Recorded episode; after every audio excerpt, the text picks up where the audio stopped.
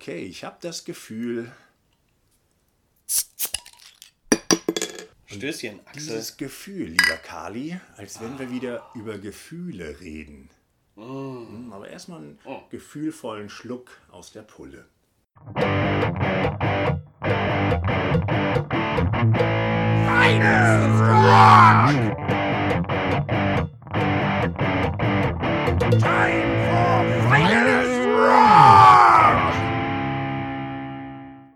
Es perlt wieder wie am ersten Tag. Und wir sind wieder zusammengekommen, um unseren Podcast abzufeiern und diesmal mit einer Spezialfolge, so möchte ich es mal nennen, zu Gefühlen. Wie du gerade schon richtig sagtest, nicht ein spezielles Album oder ein spezieller Künstler, sondern Gefühle und heute das spezielle Gefühl in Bezug auf Konzerte. Oh ja, jeder von uns, der auf einem Konzert war, weiß, Live-Musik ist durch nichts zu ersetzen, außer durch Live-Musik. Und dennoch gibt es ja so ein paar Konzerte, in meinem Leben werde ich mehrere hundert besucht haben, die einfach so in Erinnerung sind, wo das Herz noch nachglüht, weil es so ein schöner Abend war, musikalisch oder auch so drumrum. Und das ist eben genau das, was wir aus unserer Sicht eben gerne erzählen. Und da hat ja jeder seine eigene Sicht auf diese Konzerte. Was hat man an diesem Tag erlebt und warum war dieses Konzert so genial? Genau. Und wenn ich daran anschließen darf, wir hatten ja schon mal eine Gefühle-Folge,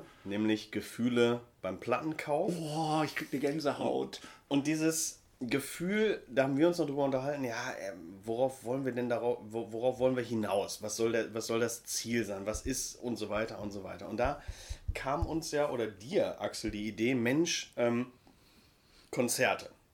Und da haben wir überlegt, was ist denn eigentlich das wichtigste oder das zentralste Konzert unseres Lebens? Oh Sozusagen die Nummer eins. Die Nummer eins. So. Und äh, wenn ich da starten darf in dieser heutigen Folge, ich habe lange überlegt, äh, beim, beim, ich muss ehrlich sagen, beim ersten Konzert habe ich nicht lange überlegt. Wir haben dann ja auch gesagt, wir brauchen auch noch ein zweites oder wollen überlegen, ein zweites. Beim zweiten habe ich ein bisschen länger überlegt, das erzähle ich später. Aber das erste, da habe ich nicht lange überlegt, das erste Konzert, das bedeutendste Konzert, das über Nun, allem was steht. ist passiert, lieber Kali? Spann uns doch nicht so auf die Folter. Juni 1994. Um genau zu sein, der 23. Juni 1994. Ich habe die Karte hier vor mir liegen. Aerosmith auf der Get a Grip Tour In Dortmund? in Bielefeld in der Seidensticker-Halle. So, Warum habe ich die in Dortmund gesehen? Ich weiß es bis heute nicht. keine Ahnung. Ich habe sie in der Seidensticker-Halle in Bielefeld gesehen. Und dieses Konzert ist mein allererstes Konzert gewesen. Ich glaube wirklich als richtiges Konzert. Ich habe vorher, also ich habe ja bei Becussion, dieser Schlagzeuger-Community, haben wir auch, wir haben bei Musik, äh, Jugend musiziert und so weiter äh, gespielt und haben auch da, wir haben ja auch eigene Konzerte gemacht. Und ich habe auch irgendwie Lokalbands mal gesehen und eine Schulband und so weiter und so weiter. Aber das erste wirkliche Konzert, richtige Konzert, laut, Rock, äh, große Halle und so weiter. Und du warst war, 13? Äh, ja, ich glaube, ich war 13. War Aerosmith auf der Get a Grip Tour 94. Die Karten hat meine Mutter aus der Praxis mitgebracht. Die haben äh, damals immer von Patienten, äh, Patientinnen irgendwie Geschenke bekommen äh, und so weiter. Und da waren eben zum Beispiel Freikarten auch manchmal dabei. Und diese waren eben Freikarten zu Aerosmith Get a Grip. Also echte Gefühle inmitten der Pubertät. So. Und äh, mit 13, äh, oder vielleicht war ich 14, nee, 13 war ich, glaube ich. Und mit 13 geht man ja nicht alleine auf ein Konzert. Da muss ja irgendwer mit. So. Wer hat sich breitschlagen lassen? Mein Fadi. So. Und dann gehen äh, Fatih und ich auf dieses Konzert. Mein Vati im Holzfällerhemd und ich im, weiß nicht, äh, abgewaschenen Alice Cooper Shirt. Ich weiß nicht mehr, was ich da anhatte. Und äh, wir gehen in die Seidenstickerhalle. Seidenstickerhalle, ich glaube, es war ein ausverkauftes Konzert. Wirklich, es war monstervoll. Waren angesagt wie, wie Hulle. Ja, Get a Grip, äh, glaube ich, das Erfolg mit eins der erfolgreichsten Alben. Mit wahrscheinlich diesem die, Kuhcover. äh, Ich habe noch das, das Original Kuhcover als Ja. Spezialedition. Ja. Und ich habe es halt in Dortmund gesehen, aber egal. Also wirklich sozusagen wahrscheinlich im Zenit ihres Schaffens, muss man sagen, und irgendwie in allen Charts und so weiter. Das war auch die, das ist das Album, wo Crazy und äh, wie heißt die andere Single, Crying, äh, drauf sind, die ja irgendwie mega MTV Video Awards gewonnen haben und ich weiß nicht was alles. Auf jeden Fall, sagen wir mal, also Aerosmith auf dem Zenit ihres ähm, Chart-Erfolges, wenn man so will. Und machen Welttournee Get a Grip und sind auch in Bielefeld in der Seidenstieghalle. Fatih und ich mittendrin.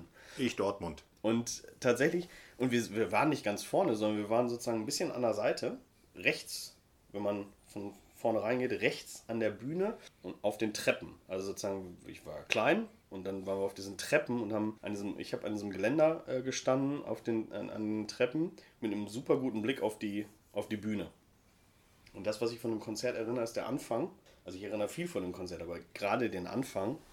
Ein Stoffzylinder, der von innen beleuchtet ist. Ähm, bunte Farben, ich erinnere irgendwie Nebel und diesen Stoffzylinder. Und einen riesigen Schatten, der kommt, Steven Tyler, der am Anfang des Konzerts eine Harp spielt. Und ich glaube, das ist auch tatsächlich der Moment, wo ich gedacht habe, scheiße, Blues-Harp spielen, das muss ich machen. Also das ist sozusagen wahrscheinlich auch der Nukleus des Blues-Harp-Spielens für mich. Auf jeden Fall dieser Riesenschatten von hinten angeleuchtet, projiziert auf, diese Stoff, auf diesen Stoffzylinder und er fängt das Konzert an mit einer Harp. Die Harp ist ultra laut, er spielt da ultra laut Blues-Harp und mit einem Knall geht dieser Stoffzylinder runter und das Konzert bricht los. Und das ist wirklich, das ist eine meiner lebhaftesten Erinnerungen. Die, dieser Moment. Ich sehe diesen Schatten in, projiziert auf diesen Stoffzylinder. Er spielt diese Blues-Harp. Ich bin von diesem Harp-Sound so angefixt, weil ich denke, fuck, was ist das für ein geiler Porno-Sound. Dann bricht dieser Stoffzylinder runter, äh, irgendwie Pyro-Effekt und ich weiß nicht was, und die, die starten in den ersten Song, der absolute Wahnsinn. Also wirklich, das ist mein, eine meiner lebhaftesten Konzerterinnerungen. Eins, zwei, drei, los, ne? Klar, das ja. erste Mal, the first cut is the deepest. Ja, und genau das ist der Moment, genau das ist das Konzert. Und wirklich tagelang danach haben mir die Ohren gefiebt, weil ich natürlich, ich hatte keine Oropax, kein, keine Stöpsel drin, nix. Ja was für Muschis. Und es war ultra laut, ultra laut. Und wirklich tagelang haben mir die Ohren gepfiffen. Und es war irgendwie danach mit 13 das geilste Fiepen, was ich jemals in den Ohren hatte. Ja, das ist einfach so wichtig eben in der, in der Phase des Erwachsenenwerdens. Eben vom Kind zum Mann. Und da gehören solche Konzerte natürlich dazu. Wobei eine Frage hätte ich an dich. Wie gesagt, weiß der Geier, warum ich in Dortmund war. Ähm, auf jeden Fall, da hat Steven Kramer ein Schlagzeugsolo gespielt. Immer wenn ich dran denke, dann ja, schlafe ich jetzt noch ein. Das war so stinkend langweilig. Kannst du dich daran erinnern, war das da auch oder hast du jetzt einfach nur diese schönen Momente bei den Gefühlen, die du ausdrückst? Ich erinnere das Schlagzeugsolo nicht. Und ich, ich habe damals ja auch schon Schlagzeug gespielt. Und ich erinnere das Schlagzeugsolo nicht und auch nicht speziell. Ich erinnere wirklich nur diesen, diese sozusagen die ganzen Momente, in denen Steven Tyler Harp gespielt hat. Und es waren mhm. einige. Und diese geile Lichtshow. Aber das Schlagzeugsolo speziell nicht. Also ich erinnere den Sound, der war super geil. Monsterlaut. Harp, Harp Solo ähm, Steven Tyler, der, der Stoffzylinder, äh, so, das sind die Sachen, die ich daran erinnere, aber nicht das Schlagzeug-Solo. Und für mich war es wirklich eine einschneidendsten Erlebnisse. So, aber Axel, zu dir. Was war dein einschneidendstes, das sozusagen Nummer 1 Konzert? Interessanterweise war es ein paar Tage später, auch im Sommer 1994. Es war mm. der 4. August. Und es war seinerzeit, ich wohnte im Studentenwohnheim und das war die Zeit, wo wir immer Durst hatten. Und Jürgen entschied und sagte, heute Abend ist Jimmy Barnes in der Stadt. Da gehen wir hin. Und Ralle und ich hatten noch nie was von Jimmy Barnes gehört. Aber wenn Jürgen sagt, wir gehen da hin, dann gehen wir da halt hin. Und es war ein brütend heißer August-Sommertag. Und das war damals die Tour. Wir starteten im Studentenwohnheim. Die Linie, keine Ahnung was, fuhr dann bis, ähm, bis zu dieser Aral-Tankstelle da am äh, Ravensberger äh, Park. Mhm. Da steigst du dann aus und die letzten Meter zum PC zu Fuß ist man ja durstig und nimmt noch so ein paar Kannen an der Aral-Tankstelle oder das Super, wie wir es früher genannt haben, mitgenommen und dann eben auf dem Weg zum PC noch gesüppelt, dass man nicht ganz trocken da reingeht. Und die Herausforderung des PC war ja damals ähm, so ein geiler Konzert, äh, so eine geile Konzertlocation, wo wir immer gerne waren. Und normalerweise auch immer gut besucht. Also wenn ich mich recht erinnere, so 2000 Leute gehen da halt rein, wenn du sie halt voll reinquetscht. Und an diesem Abend ging es vielen so anscheinend wie Rall und mir. Wir hatten nie was von Jimmy Barnes gehört und es war kein Mensch da. Und denkst, okay, wieso kommt denn hier kein Mensch? Bis auf einer, der kam dann. Wir saßen halt da, wie getrunken, und einer kam und der brauchte den ganzen Bürgersteig, weil er so voll war und immer so da hin und her schwankte. Und Jürgen sagte dann, das ist übrigens Jimmy Barnes.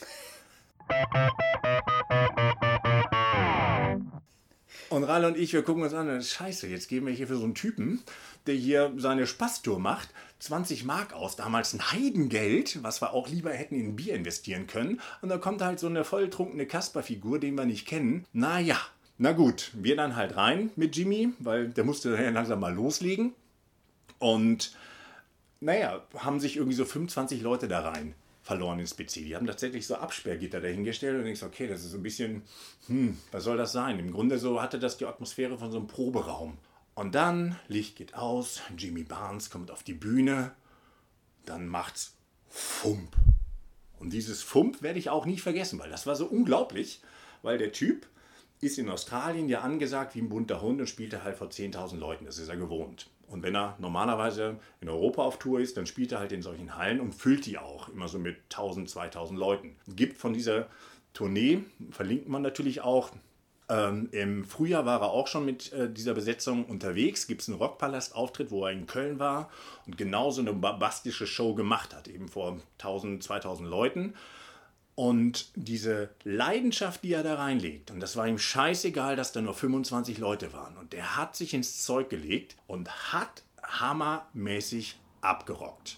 Wir kannten halt keinen Song, bis auf so ein paar Cover, die er dann später gespielt hat, aber das war auch völlig egal, weil das völlig eingängige, total live-taugliche Rockmusik ist. Und du bist da einfach mitgegangen. Und das war, hast dich einfach gefühlt wie im Stadion, wo du denkst, boah, der rockt los und hatte so Bock. Und seine Mannschaft auch. Die hatten einfach Bock zu rocken. Und deshalb, es war ihnen völlig Wumpe, wie viele Leute da waren. Und dieses Gefühl, dieses Aufsaugen, du gehst auf ein Konzert, hast nie was von dem Musiker gehört. Und ich habe vorher schon eine Menge gute Konzerte gesehen und gehört. Aber das ist eben das, diese, diese Wucht, von dem du weißt nicht, was kommt. Und dann kommt halt dieser betrunkene Heini und rockt dir da einen vor. Den du vorher noch auf dem Bürgersteig äh, gesehen hast, wie er da rumtollt. Und da wollte ich, der, da wollte ich abhauen. So. Den wolltest du einen Krankenwagen rufen. Ja, so. der, der war der völlig hilflos. Und das war auch diese Erinnerung, die ich dann noch habe, wo er dann, okay, er hatte sich wohl besonnen und nimmt er dann immer in so einer Wasserflasche rum, damit er wieder nüchtern wird, bis er diese Flasche mal umgedreht hat und da war das eine Wodkaflasche. Und dann denkst du, wow, was macht er da? Aber im Grunde eigentlich dieses pure Rock'n'Roll-Leben. Einfach sich einen reinknallen, abends auf die Bühne gehen und einfach spielen. Und das war dann auch so eine Truppe, wo du merkst, das sind einfach Musiker, klar, die proben da nicht viel, sondern gehen auf die Bühne und spielen das einfach. Ja. Und eben auch nicht, ja, wir machen das jetzt eins zu eins wie auf Platte, sondern wir machen das eins zu eins, wie wir jetzt gerade Bock haben, wie es gerade passt vom Sound her. Und das spiegelt sich halt in diesem Rockpalast-Video so ein bisschen wieder. Und wie gesagt, dieses Video, wenn man das halt sieht, diese krass geile Musik, diese krass geile Leidenschaft, diesen Bock zu spielen. Und das eben runtergebrochen auf 25 Leute, wie die wir damals im PC waren, diesem heißen Sommertag. Und dann ist eben genau diese, diese Geschichte, das ist jetzt auch wieder äh, fast 20, äh, fast 30 Jahre her. Und trotzdem ist das immer noch die Nummer 1 der Konzerte, da ist nie was rangekommen. Paar ganz dicht aber diese Intensität seitdem unübertroffen und einfach das, wenn mich jemand fragt, was war das geilste Konzert, sage ich, Jimmy Barnes, der Hoshi hat's drauf und trinkt sehr gerne. Mittlerweile so. nicht mehr, aber damals auf jeden Fall. So. Und so schließt sich ja auch sozusagen ein bisschen der Kreis. Aerosmith Get a Grip 94, paar Tage später, eigentlich direkt in der, also direkt Straße schräg rüber, gegenüber, ja. schräg gegenüber, PC 69, Jimmy Barnes. Und das so. war jetzt nicht abgesprochen. Das war nicht abgesprochen. Das war, das war sozusagen losgelöst voneinander. So, lass uns noch kurz auf die Nummer 2 der Konzerte kommen. Ähm, ja, das zweitbeste Konzert.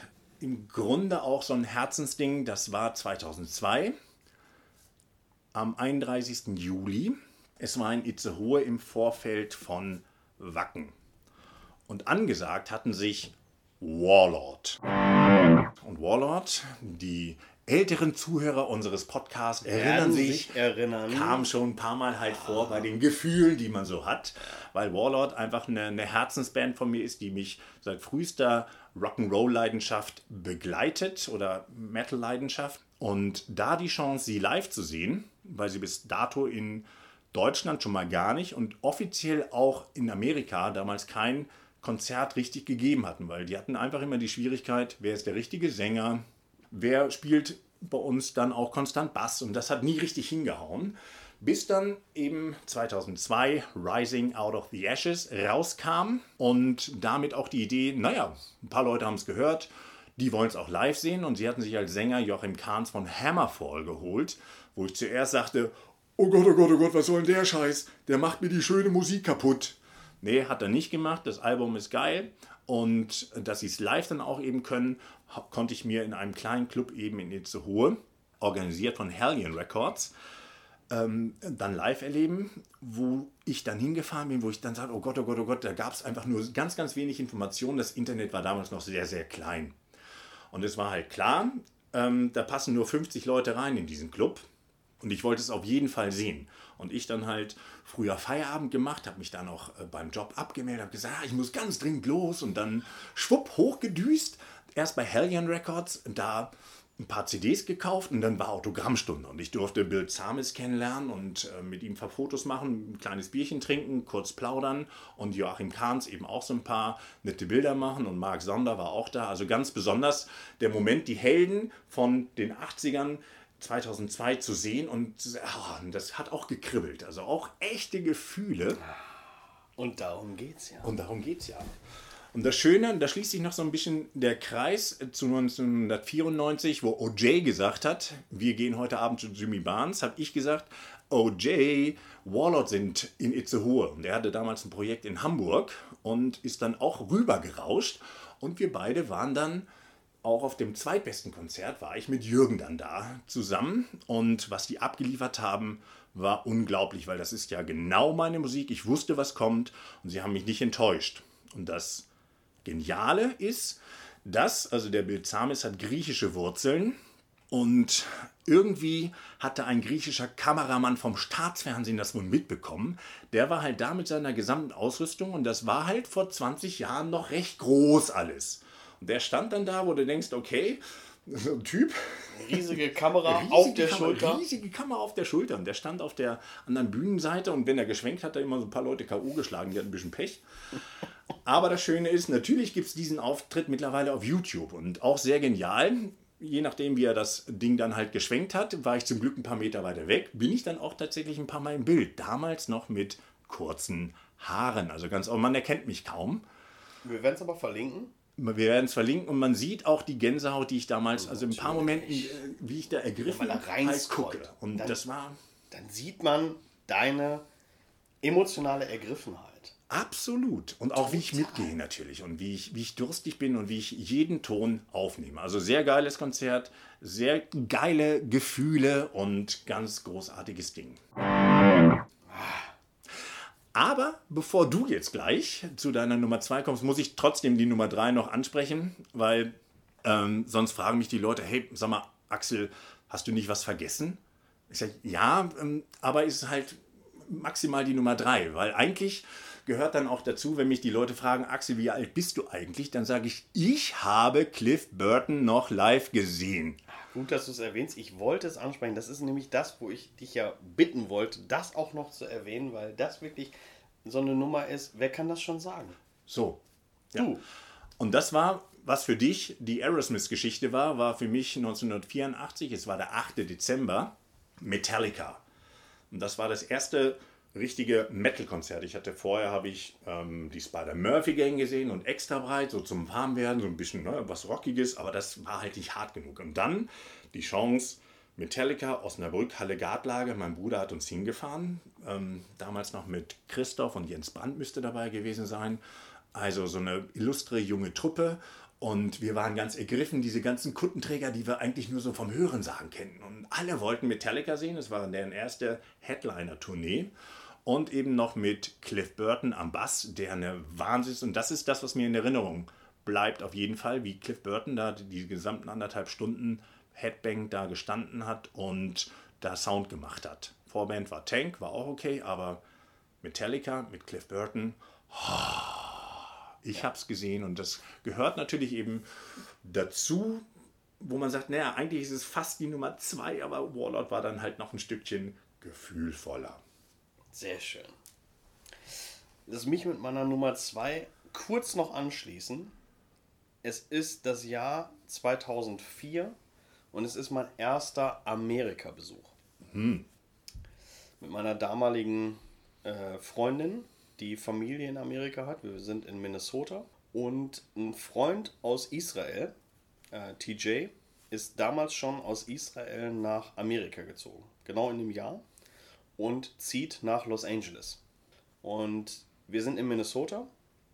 Und wir sind, glaube ich, fünf Wochen insgesamt da. Und ich quatsche mit TJ und wir kriegen es irgendwie hin, dass ich äh, fünf Tage aus Minnesota nach Los Angeles fliege, ihn besuche. Und das ist sozusagen mein erster Besuch in Los Angeles, der sozusagen viele, nicht viele, aber ein paar andere Besuche in Los Angeles noch zeitigen wird, die Jahre folgend. Auf jeden Fall mein erster Besuch in Los Angeles. Ich wollte immer nach L.A. Wolltest immer- Rockstar werden, ne? Ich, nee, Rockstar weiß nicht, aber dieses irgendwie, weiß nicht, Los Angeles hat eben dieses, klar, dieses Hair Metal Zeug und so und so weiter, aber eben auch dieses, weiß ich nicht, Hard Rock Feeling. Welche, Dann, welche äh, Clubs fallen dir denn ein? wenn Charles Bukowski, äh, alle möglichen. Äh, das Roxy, äh, Key Club, ähm, äh, sozusagen, äh, alle, alle, alle kommen da irgendwie, das Whisky äh, und so weiter und so weiter, alle kommen da. Auf jeden Fall, ich fliege nach LA, bin da fünf Tage und direkt der zweite Abend, den ich da bin, es ist der 23. September 2004. Kali, das könnt ihr jetzt alle nicht sehen, er hat natürlich sein Tagebuch, er weiß es nicht aus dem Kopf. Ja, ich habe mein Tagebuch, es stimmt. Und ich habe auch noch den Original-Flyer dieses scheiß Konzerts der Starfuckers im ist- Cat Club Das ist auf aber dem Sunset Strip in L.A. Ich habe das alles hier. Es ist der 23. September 2004. Ist das nicht ein bisschen anzüglich? Ist es. Die Starfuckers, das war so eine, so eine Band. Ähm, äh, alle, die, oder viele, die jetzt den Podcast hören, werden Steel Panther kennen. Und damals, als ich da war, habe ich die noch als Metal School im Key Club gesehen. Die waren sozusagen eine, eine wöchentliche äh, Showband, die 80er Jahre Metal-Kack gespielt hat im Key Club. So als Metal School. Und äh, die, die haben wir damals auch gesehen. Ich glaube, ein oder zwei Abende später auf jeden Fall. Aber am 23. September gucken wir uns die Starfuckers im Cat Club an. Der Cat Club auf dem Sunset Strip gibt es nicht mehr. Ehemalige Bar äh, von Slim Jim Phantom, dem Schlagzeuger von den Stray Cats. Und wir gehen da abends hin. Die Starfuckers ist so eine Band gewesen, die auch quasi wöchentlich im Cat Club gespielt hat und die sich zusammengesetzt hat aus Studiomuckern aus LA. Also sozusagen jeder Studiomucker oder die, die Bock hatten, waren da und haben sich auf die Bühne gestellt und haben quasi, ich sag mal, Top 40 Kram gespielt. Also Beatles Sachen, Ramones, Motorhead, Guns N' Roses, was auch immer. Eins, zwei, drei, los. Genau. Und an dem Abend, an dem TJ und ich da waren, mit noch ein paar Kumpels, hat auf der Bühne gestanden John Corabi von Motley Crue. Und heute der Daisies. Damals. Also damals, ja, heute ist ja Glenn äh, Hughes, ja, ja, aber da ist verrückte Welt. Auf jeden Fall John Corabi auf der Bühne und am Keyboard äh, Teddy Zigzag, der auch bei Guns N' Roses gespielt hat, bei Alice Cooper und äh, ich muss ehrlich sagen, ich, ich kriege die anderen nicht mehr zusammen. Der Basser, der da auf der Bühne stand, war irgendein Typ, der auch bei den Ramones, äh, Ramones mal ausgeholfen hat und so weiter und so weiter. Ich, ich kriege die nicht mehr alle zusammen. Aber John Corabi. Mit wem stehe ich nachher in Back Alley, weil du auch damals schon in äh, Los Angeles und in Amerika nicht mehr indoor rauchen durftest. Mit wem stehe ich? Stehe ich in der Back Alley? Äh, ich weiß es, ich, äh, Vince Neil.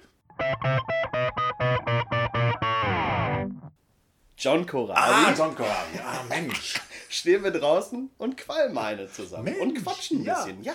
Und, hast du ihn gefragt, ob er ein guter Liebhaber ist? nein, habe ich nicht, aber wir haben einfach so ein bisschen gequatscht. Und seitdem bin ich, äh, also nicht nur seitdem, ich war eigentlich schon vorher äh, John Corabi-Fan tatsächlich, aber seit dem Moment und seitdem ich ihn mit den Starfuckers gesehen habe, am 23. September 2004 in Los Angeles im Cat Club bin ich riesen John Corabi-Fan, riesig, riesig. Und das ist so ein, so ein Konzert gewesen, was mich einfach geprägt hat. Wir haben in der ersten Reihe gesessen, es war, wirklich, es war wirklich so. Ich habe draußen mit ihm gestanden, wir haben ein Bierchen getrunken und eine, und eine Zigarette geraucht.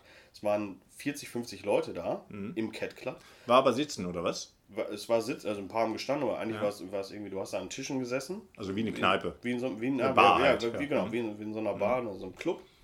Und ähm, das war wirklich so eine, ähm, ja, so, so ein bisschen so ein Schlüsselerlebnis in Los Angeles. Du sitzt da im Cat Club und äh, siehst John Corabi äh, zwei Meter vor dir, äh, Beatles Hammer, und ja. ähm, äh, Guns N' Roses und äh, Stones und ich weiß nicht was für äh, Klassiker schmetternd. So. Also die Starfuckers live in LA, das war schon ein echtes Erlebnis, um echt zu sein. So. Also das sozusagen abzuschließend, das war so ein bisschen ähm, auch wenn der ganze Hair Metal Kram irgendwann sozusagen aus meinem Blickfeld ein bisschen verschwunden ist, ist trotzdem aber äh, die M Musikszene und Los Angeles und all das, was damit irgendwie im Zusammenhang steht, immer irgendwie in Verbindung mit mir geblieben.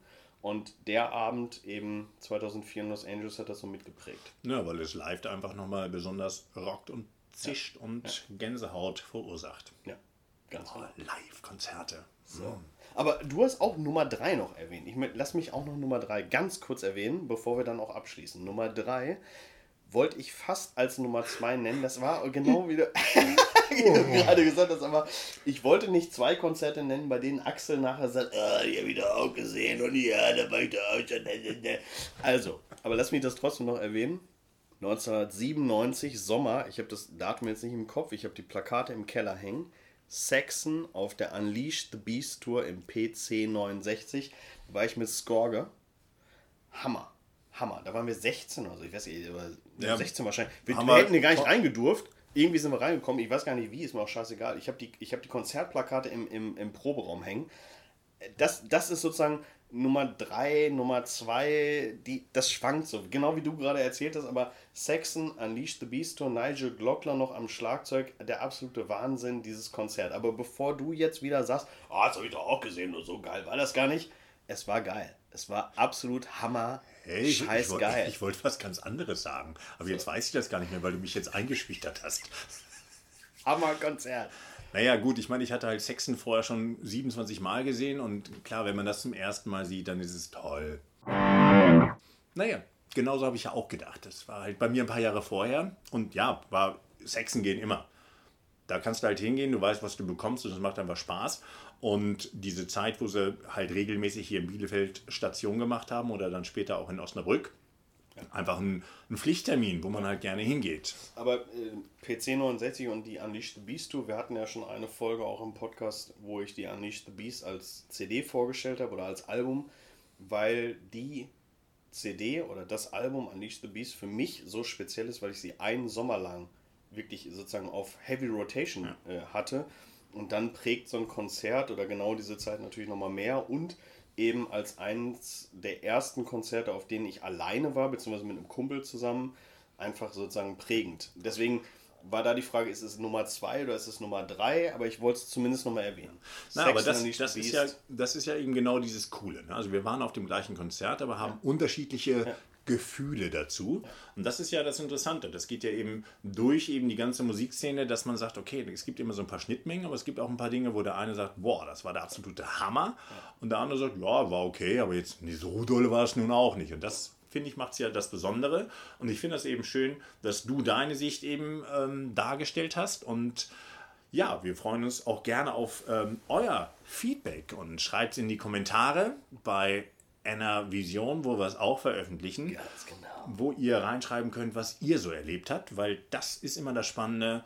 Live-Musik ist durch nichts zu ersetzen, außer durch Konzerte. So, und in diesem Sinne schaltet auch nächstes Mal wieder ein, wenn es heißt Finest Rock!